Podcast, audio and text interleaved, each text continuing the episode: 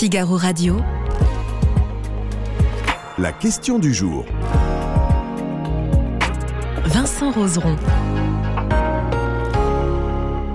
Le suspense sur ce début, sur cette troisième semaine de Tour de France, ce début de troisième semaine de Tour de France, le suspense a disparu avec deux performances majuscules de Jonas Vingegaard, dont une lors du contre-la-montre ce mardi, qui a fait poser beaucoup de questions. Une question, par exemple, que nous nous, posons sur le site du Figaro. C'est une question pour savoir si les performances du maillot jaune Vingegaard vous semblent euh, suspectes. Et pour en parler, je suis avec Joseph Fries. Bonjour. Bonjour. Merci d'être avec nous. Vous êtes présentateur de l'émission L'échappée, qu'on peut retrouver sur Winamax. Vous êtes également journaliste sur Sud Radio. Et on peut vous retrouver aussi sur votre émission En roue libre sur Twitch et YouTube à partir de 19h. euh, tous les mardis et j'imagine pendant le Tour de France un peu, Exactement. Tous les plus- soirs. tous les soirs. Merci beaucoup euh, d'être avec nous. Euh, on va parler de cette question du jour, on va parler de, de, de, de Jonas Vingegaard. Euh, la première question que je voulais vous demander, c'est que jusque-là, on avait un Tour de France qui se passait normalement, et là, tout d'un coup, début de semaine, les vieilles mêmes questions qui reviennent. Bah ouais, c'est vrai que euh, en fait on vivait presque un tour euh, idyllique en tant que euh, qu'observateur, étant donné qu'on avait un, duel et l'histoire du tour euh, s'est écrite via des duels. C'est vraiment ce qu'il y a de plus facile à vendre et de plus compréhensible pour le grand public. Donc Jonas Vingegaard, Tadej Pogacar, qui étaient quasiment au même niveau, c'était absolument ex- exceptionnel. On voyait un monde sur les routes qu'on voyait pas nécessairement avant, et c'est vrai que bah, cette dualité a créé une émotion qui était magnifique depuis deux semaines, avec en plus l'organisateur qui nous a offert un, un parcours qui était particulièrement dynamique, et donc euh, bah, on vivait un, on vivait un moment euh, magnifique. Un conte de fées qu'il Bah fallait, ouais. il fallait dire qu'il s'arrête, c'est ça?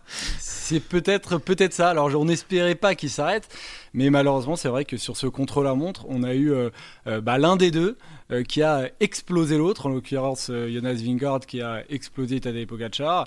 Et euh, en fait, c'est l'écart qui a créé un peu de suspi- suspicion. Et du coup, bah, nécessairement, quand le suspense n'est plus présent, en plus, on est déçu, en plus d'être un peu suspicieux. Quoi. Donc ouais, c'est la fin du suspense qui fait aussi qu'on se pose cette question, selon vous? Bah toujours, euh, en fait, euh, les performances de Jonas Vingegaard et Tadej Pogacar depuis le début du Tour de France, euh, il y a un sacré écart quand même aussi avec les autres. On n'arrêtait pas de répéter que ces deux-là étaient sur une autre planète. À l'arrivée des étapes, les autres le disaient. En fait, ces deux-là, ils sont pas dans notre cours, donc ça sert à rien de, de les suivre, de tenter de les suivre. Mais maintenant qu'il n'y en a plus qu'un, ça nous tombe vraiment dessus. Donc c'est en partie une des raisons pour lesquelles on a eu euh, ce qui se passe, ce qui se passe avec un peu de suspicion. Oui, après, euh, Tadej Pogacar fait un bon contre-la-montre tout de même, puisqu'il alors il dit que c'est pas son meilleur contre-la-montre, qu'il n'est pas forcément d'une très bonne journée. Il est quand même largement premier ap- après son passage. Et Vingegaard l'explose et explose aussi des, spécialistes comme par exemple Wout van Aert. Non, non, mais parlons euh, très, très clairement. Moi, je suis pas du genre à être dans la langue de bois. C'est que euh, quand on a vu l'écart euh, de Jonas Vingegaard de 1 minute 38 sur Tadej Pogacar, mais aussi l'écart entre Tadej Pogacar et, et Wout van Aert, c'est-à-dire qu'il y a 4 km heure de différence à l'arrivée sur 22 km entre Jonas Vingegaard et Wout van Aert, qui est une référence en, en, en chrono.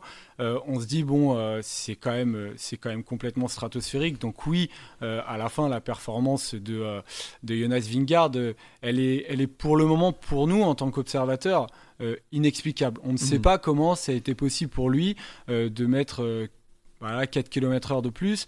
Et, et lui-même, en fait, si c'est pas ex- inexplicable pour, si c'est inexplicable pour nous, on se dit bah peut-être lui a la réponse, mais en fait en conférence de presse après euh, après cette étape, il, Mhm. il le dit lui-même. J'avais l'impression que mon compteur affichait des chiffres et qui étaient cassés. Donc là, bon bah on se dit euh, bah, qu'est-ce qui se passe en fait? Qu'est-ce qui se passe? C'est- C'est c'est- c'est irrationnel et donc forcément euh, on, s- on- on- enfin, on se pose des questions alors que pour le coup, il y a aussi autour du Tour de France euh, les, les- les instances, on va dire, qui sont tout de suite montées en créneau. On disait, mais attendez, nous on contrôle, ce n'est pas... ils ont un peu dit, ce n'est pas possible qu'il y ait de la triche. Bah, en fait, moi, j'ai vu quand même un, j'ai vu quand même un discours un peu changé. Euh, sur ce dernier Tour de France et après ce contre-la-montre, et que même euh, Christian Prudhomme, par exemple, qui est euh, le directeur du Tour de France, a avoir un discours auquel je m'attendais pas et de dire c'est normal en fait qu'il y ait de la suspicion quand on voit. Donc lui-même se met à notre place et moi, j'entendais pas ça avant, j'entendais pas ce discours. Donc là, j'ai vu quand même qu'il y avait un discours qui avait un, un peu changé. Euh, maintenant, après, oui, c'est une réalité. Il y a une lutte antidopage dans le vélo qui est celle qui est mise en place, qui est mise en place nulle part ailleurs. Jonas Vingard, son vélo, après chaque course, il est testé au rayon X pour voir s'il n'y a pas du dopage mécanique, Mhm. comme 8 vélos tirés au sort sur, euh, sur le Tour de France. Il a été testé 4 fois en 48 heures avec euh, euh, donc, des, des tests sanguins. Avant le Tour de France euh, contrôlait euh, lui-même en fait euh, les coureurs qui participaient au Tour de France. Aujourd'hui, c'est une instance qui est indépendante, qui est l'ITA.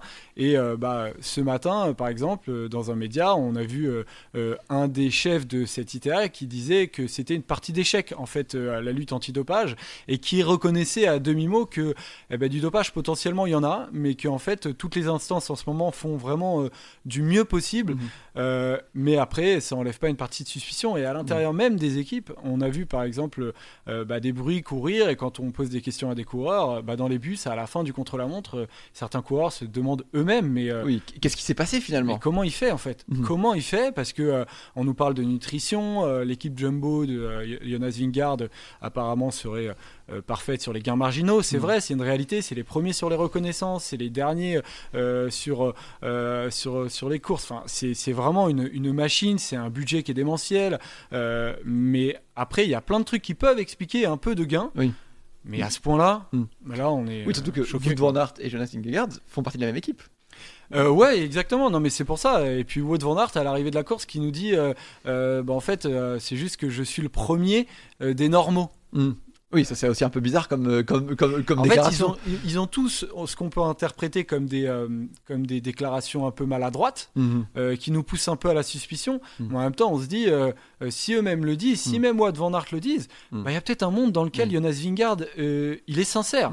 Et c'est ça qui est terrible à vivre et que moi je ça me fait mal en fait ce qui se passe parce que on est obligé d'être suspicieux en fait face à oui parce que ça. C'est un peu l'histoire de ce sport malheureusement. Est-ce bah, est-ce que Jonas Vingegaard paye pour l'histoire du Tour de France Bah, sans doute. Euh, alors, depuis 10 ans, euh, ça va un peu mieux, mais surtout les années fin 90, 2000 nécessairement que en fait euh, le, cyclisme est un sport purement physique donc il y a plus de suspicions que dans d'autres que dans d'autres sports et bah, du, fait de son histoire et de la trace que Lance Armstrong notamment mhm. a laissé parce qu'il y en a eu plein d'autres et ben forcément que ils sont entachés par ces par ces soupçons là euh, maintenant, euh, est-ce que ça explique tout? Bah, je sais pas vraiment.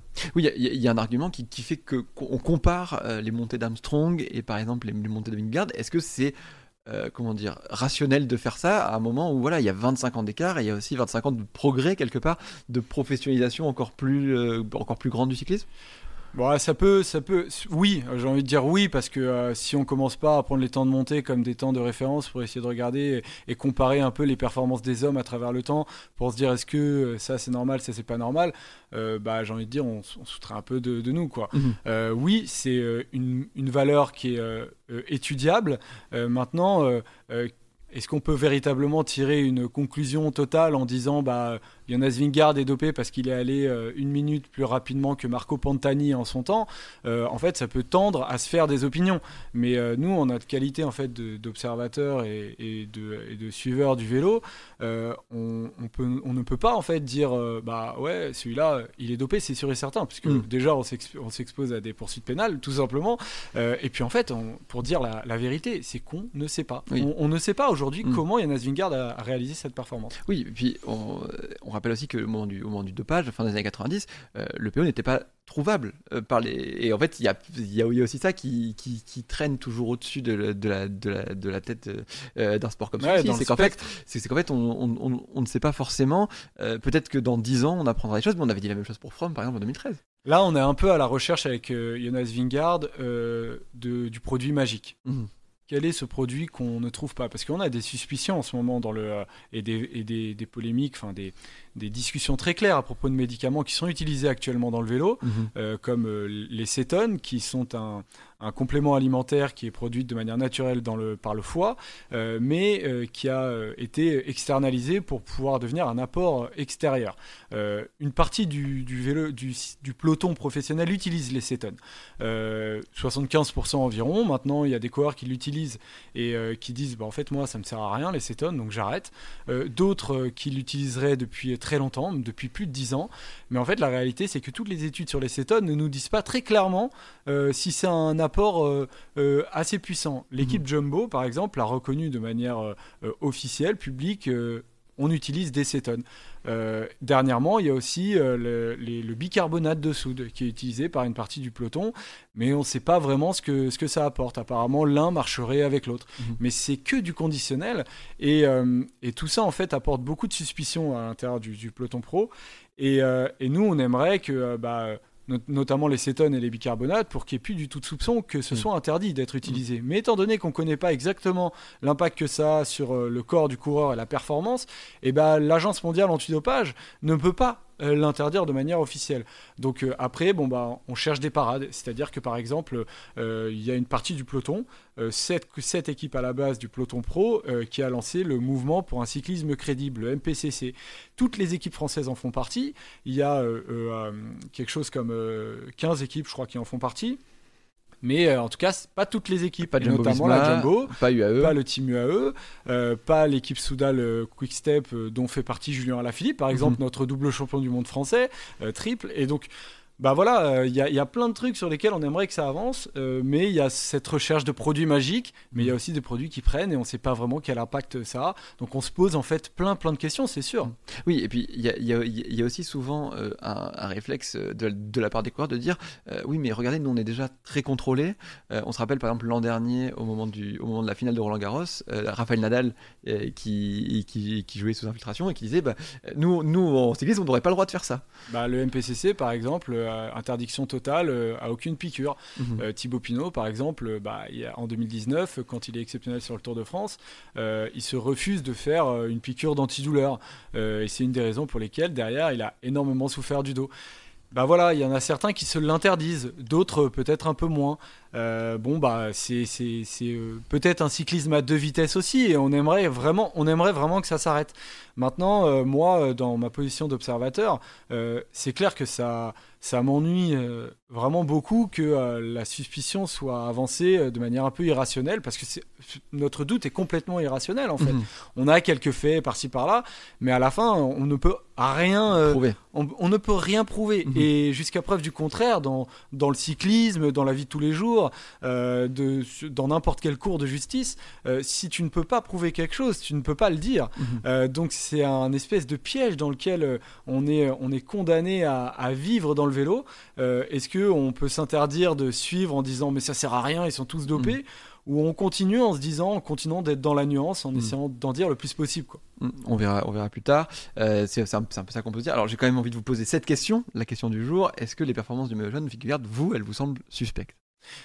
Bah, euh, en tout cas, la performance, euh, elle est euh, étonnante, elle est complètement, elle est complètement dingue.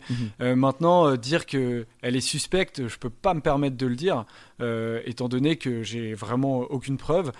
Après, j'espère vraiment que l'étau va continuer à se resserrer autour de ceux qui potentiellement trichent, en espérant vraiment que Jonas Vingegaard, qui ose dire à la fin de la course qu'il prendrait rien qu'il donnerait pas à sa fille de deux ans, Mhm. qu'on voit énormément à la fin des étapes, bah, j'espère vraiment qu'il dit la vérité parce que euh, faire une telle performance euh, qui en termes de watts produisent les watts dans le vélo c'est euh, en gros la puissance c'est Oui. l'unité de puissance qui est développée on voit bien que ce sont des performances qui sont tout simplement surhumaines et donc on espère vraiment qu'elles sont pas suspectes parce qu'ils nous ils nous mettraient dans de beaux draps quoi Et donc, euh, les, la résultat de, de la question du jour 75% de nos internautes trouvent cela suspect.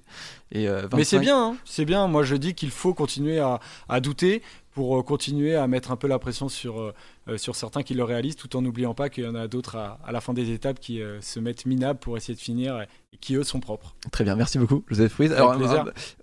Le, on, sent bien que le suspense pour, la gagne du Tour de France, c'est un peu terminé. Est-ce qu'il y a encore Ouais, des bonnes raisons de- un, Est-ce qu'il y a encore des bonnes raisons de suivre le Tour de France? Oui, bien sûr, parce qu'il va y avoir un sprint sur les champs qui va être magnifique. Il y a toujours des arrivées euh, sur le sprint qui sont en sprint qui sont qui sont belles. Il y a des étapes de baroudeur. On s'éclate pas que en montagne, que par un duel entre deux. On espère qu'un Français va à nouveau gagner une étape, potentiellement Christophe Laporte. Mhm. Voilà, on faut continuer à suivre le Tour de France. Euh, Le Tour de France est assez bien assez vaste pour ne pas s'arrêter à un duel pour la gagne. Et c'est pour ça aussi qu'on continue à le suivre de toute façon. Très bien, merci beaucoup en tout cas d'avoir été avec nous. Euh, je rappelle votre émission L'échappée qu'on peut retrouver euh, sur Winamax, c'est votre émission en roue libre à retrouver tous les mardis soir à partir de 19h sur Twitch et YouTube. Merci une nouvelle fois d'avoir été avec nous. Merci à vous.